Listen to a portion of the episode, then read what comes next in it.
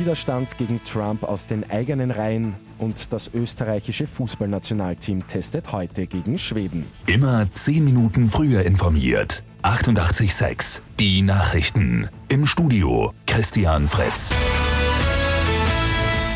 Immer mehr Widerstand gegen Donald Trump kommt aus den eigenen Reihen.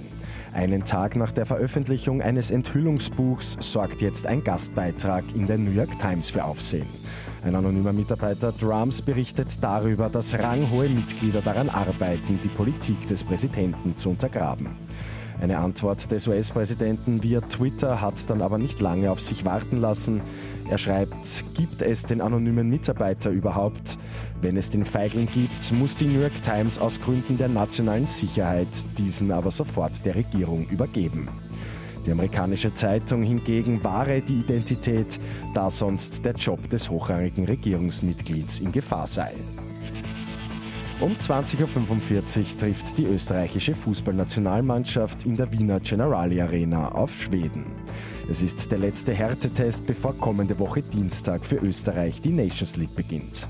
David Alaba sieht im ÖFB-Interview sein Team gerüstet. Ich denke, dass wir, glaube ich, als Mannschaft sehr gut dastehen äh, und sehr gut entwickelt haben in den letzten Monaten und ähm, diesen Weg weitergehen wollen. Teamchef Franco Foda erwartet heute einen starken schwedischen Gegner. Sie waren im Viertelfinale bei der Weltmeisterschaft. Das ist eine Mannschaft, die sehr kompakt spielt. Sie versuchen oft dann auch mit langen Bällen schnell ins letzte Drittel zu kommen, gehen oft auf den zweiten Ball. Also da müssen wir uns darauf einstellen. Die Marschroute für Rot-Weiß-Rot ist aber trotzdem klar. Wir werden alles unternehmen, versuchen, das Spiel zu gewinnen. Dies soll dann auch in der Nations League gelingen. Das erste Spiel findet auswärts gegen Bosnien statt. Ein kurzer Blick zum Lotto 6 aus 45. Da hat gestern kein Spielteilnehmer die sechs Richtigen getippt. Am Sonntag wartet der erste Fünffach-Jackpot des Jahres, rund 7 Millionen Euro.